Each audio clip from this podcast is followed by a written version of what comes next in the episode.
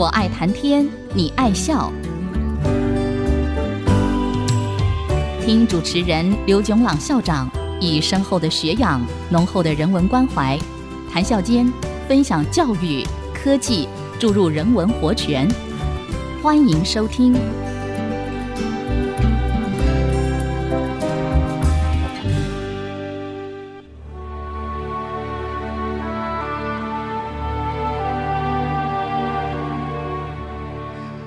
听众朋友，大家好，欢迎收听《我爱谈天，你爱笑》。这里是爱惜之音广播电台 FM 九七点五，我是刘总郎。电脑和互联网技术的发展，为我们生活中的每一个面向都带来了很多很大的变化。让我们看一些例子。第一，教育。传统的、古老的，按照固定的课表，在课堂里头，老师讲，学生听的教育方式，不断的在演进和改变。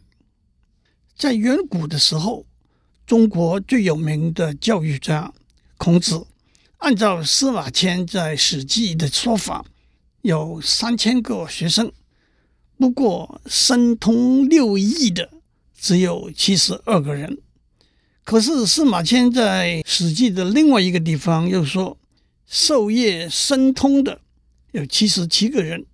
一个合理的说法是，受过孔子教诲的高达三千人。不过，其中最杰出的，也可以说是最亲近孔子的大弟子，有七十二或者七十七个人。其中颜回。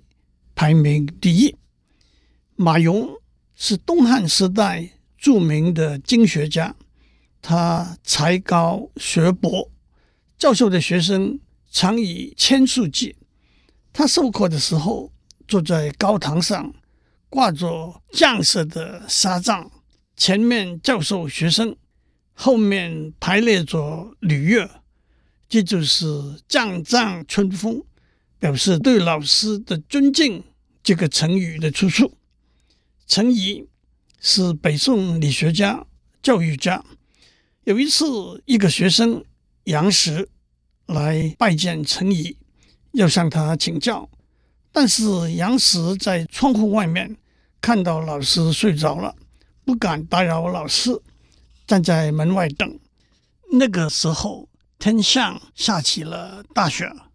杨时没有离开，在雪里头站着，等到程颐醒过来，积雪已经一尺多了。这就是“程门立雪”这个成语的出处。杨时后来也成为一位有名的学者，各处的学生也不远千里去向他求教。苏格拉底是希腊有名的教育家，他比孔子晚了一百多年。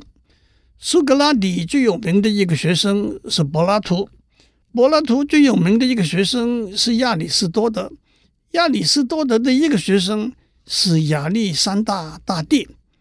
至于苏格拉底有多少学生呢？历史上找不到记载。一个有趣的估计是这样的：苏格拉底的一个教学方式叫做对话 （dialogue），那是由五到十五个人。组成一个小组，由其中一个人扮演协调者 （facilitator） 的角色。他们彼此之间对话，目的是要对一些广大的议题，例如什么是快乐，什么是正直诚信，找到共同接受的答案，也就是一个共识 （consensus）。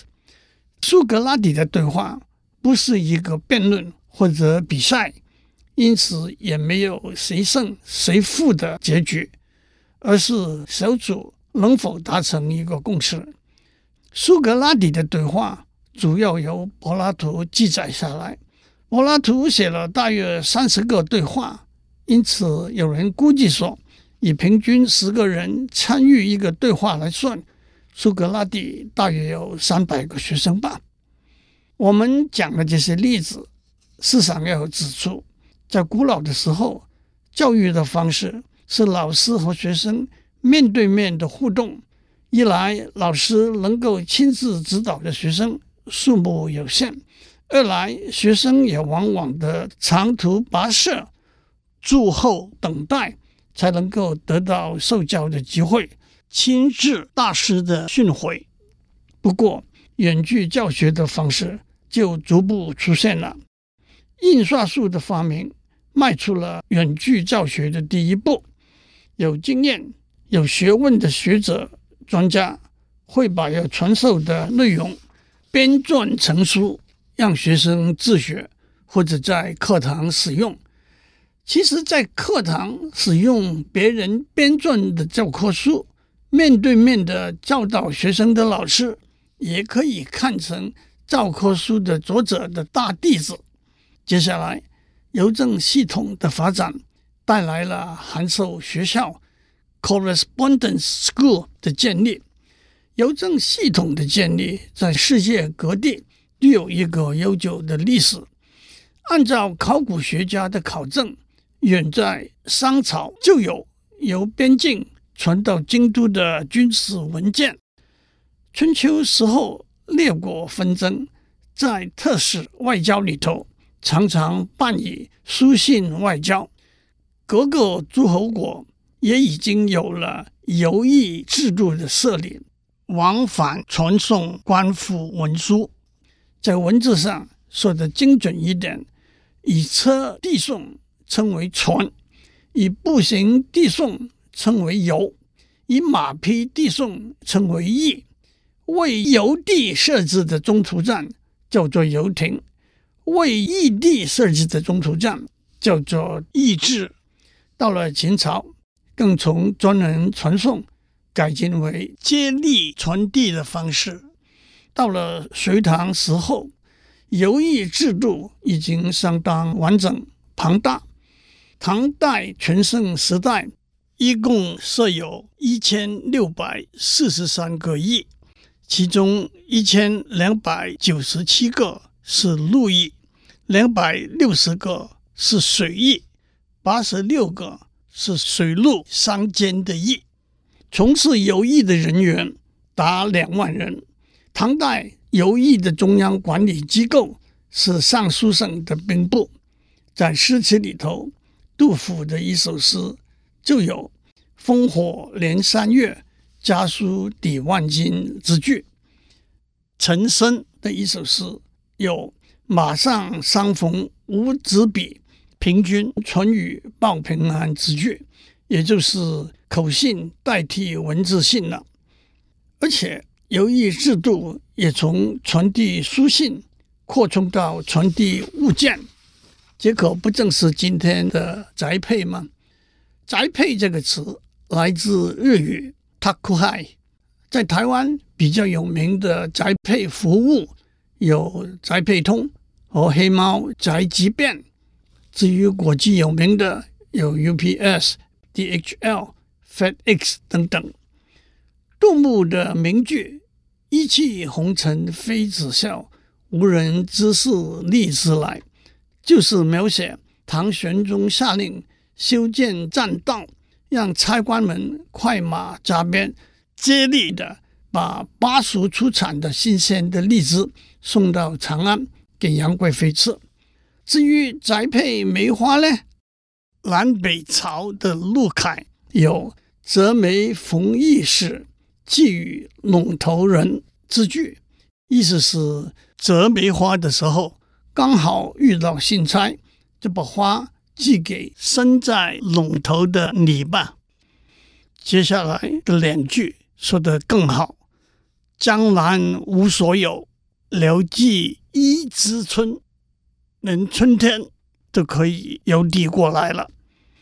红豆是代表桑丝之物。温庭筠有“江头雪种相思子”。速成寄与望乡人之句，在江边种了红豆，等到成熟的时候，把它寄给思念的人。越讲越远了，让我们回到函授学校吧。函授学校就是经由邮政系统把老师授课的讲义寄给学生，学生再把习题寄回去给老师改正评分。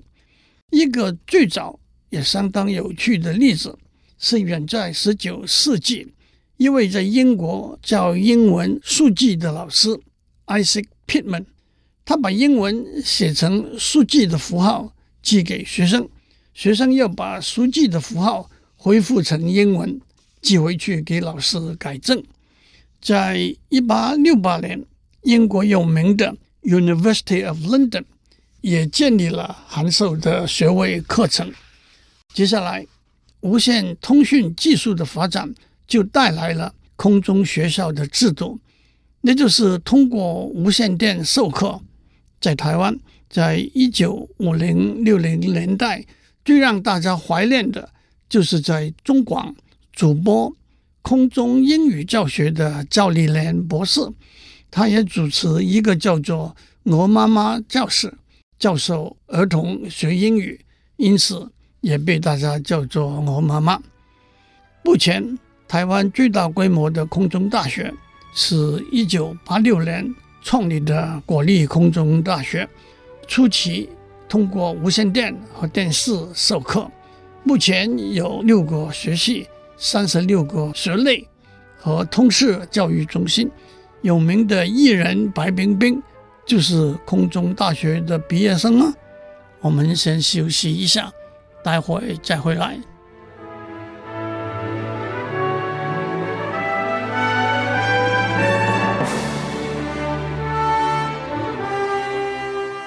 欢迎继续收听，我爱谈天，你爱笑。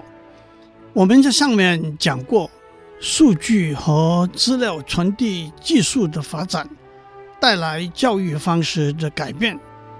循着时间顺序来讲：一、古老的时候，只是老师和学生面对面的教育方式；二、随着印刷术的发明，老师编写的书本讲义就可以方便的传送给学生了。三，随着邮政制度的建立，函授学校就应运而生了。四，随着无线通讯技术的发展，空中学校就应运而生了。接下来，电脑和互联网技术的发展带来了 MOOC（M O O C） Massive Open Online Course，大规模开放。线上课程的教育方式，MOOC MOOC，中文也翻成摩课师。摩课师的基本做法是把老师讲授的课程内容以影音的方式放置在平台上，学生可以经由网络观看学习。摩课师的特色是：一、随时；二、随地；三。公开放松使用，四，有大量可以选择的课程。让我交代几个要点：课程的内容，或者由老师特别为摩课师准备，或者当老师在实体的课堂中授课的时候直接录影。如果以大学一个学期一门功课有三十到四十五小时的讲授来说，特别的准备录制一门功课，供摩课师上载，需要花的时间和力气是相当多的。至于在老师在实体的课堂中授课的现场录影，可能比较生动，但是内容的条理、次序和呈现却又可能比较逊色了。现在许多大学。或者教育基金会都有摩课师的课程，让我指出几个例子：一，由 MIT 和哈佛大学建立叫做 edX 的平台，目前联合了差不多两百多所大学和教育机构，提供超过两千四百门课程。edX 是一个非盈利组织。二。由 Stanford 大学的两位教授 Andrew Ng 和 Daphne Koller 在二零一零年建立的平台，叫做 Coursera。目前也有差不多两百所大学和教育机构作为合作的伙伴，提供一千多门课程。C o s e r a 是一个盈利的组织。三 Khan Academy 可汗学院是在二零零六年有一位年轻的数学家、教育家 Salman Khan 一手打造的平台，内容主要是中小学程度。科学方面，长约十来分钟的短片，目前有六千五百多个短片。在台湾有军医教育平台、台达电摩课师和台大、交大、清大的开放教育平台等等。大规模开放线上课程的教育平台带来的教育效应是庞大的，任何人。在任何地点、任何时刻，都可以通过网络，有如置身在世界级的大师的课堂中，瞻仰大师的风采，聆听大师的教诲。不过，这也带来若干值得讨论的地方：一，摩课师是单向传递的教育方式，和纸本教科书、录音录影的 CD 一样，学生和老师。以及学生彼此之间都没有互动的机会。有些摩课师平台安排真人的助教在线上回答学生的问题，也尝试让学生以文字的方式向老师和助教提出问题。不过，回答这些问题的工作量也是相当大的。至于安排让学生之间彼此通过影音，或者文字的方式切磋讨论，难免有对讨论内容的正确性的疑虑。远在一九六零年代，使用电脑和学生互动的教育方式已经先后被提出。我在一九六零年完成的硕士论文，题目是《电脑辅助教学》（Computer Aided Instruction）。建立了一个平台，教小学生简单的算术运算。电脑提出一道题目，学生输入答案回应。电脑在告诉学生答案是否正确之后，再提出新的题目，而且按照学生回答问题的记录做一个评分，调整教学的内容和进度。这个平台的特质可以用四个 I 来表示。Interactive 互动，Instantaneous 即时，Individualization 个人化和 Incremental 递进。差不多同时，美国 University of Illinois Urbana-Champaign 在 Donald Bitzer 教授领导之下，建立了一个内容相当丰富的平台，叫做 PLATO Plato。到了现在。还有许多使用这种教育方式的平台。第二，摩课师是一个非常适合个人进修、终身学习的平台，但是在这个教育方式中，教育品质的监控，进而获得学位，又是一个不容易有明确的安排的事情。要求学生在完成了远距学习的课程之后，亲身到学校来参加考试，就失掉了远距教学的本意了。曾经有学校提出一个折中办法，譬如说，攻读学士学位需要修八门功课，四门可以使用摩课师的平台，四门必须亲身到校上课，这又失掉了大规模 massive 教育的本意。因为如果原来全部八门课程都得亲身到校上课，因为人力空间的限制，只能收一百个学生，这个做法就只能收两百个学生而已。第三，非盈利的摩课师平台必须靠捐献来支持，盈利的平台又得评估收费多少的抉择。第四，站在教育的立场。如果学生能够亲身到学校上课，除了课堂上接受老师的教诲之外，在课堂以外，在获取知识之外，和老师的互动、和同学的互动，也都是教育的重要面向。讲过了电脑和网络技术的发展对教育方式带来的改变，我们要接下去讲电脑和网络技术的发展对生活中行为带来的改变。我们下一个例子。是讲购物的行为。有趣的是，我们看到教育的方式和购物的方式，两个几乎是有平行发展的轨迹。祝您有个平安的一天，我们下周再见。探讨大小议题，举重若轻，蕴含知识逻辑，笑语生风。我爱谈天，你爱笑。联发科技真诚献上好礼，给每一颗跃动的智慧心灵。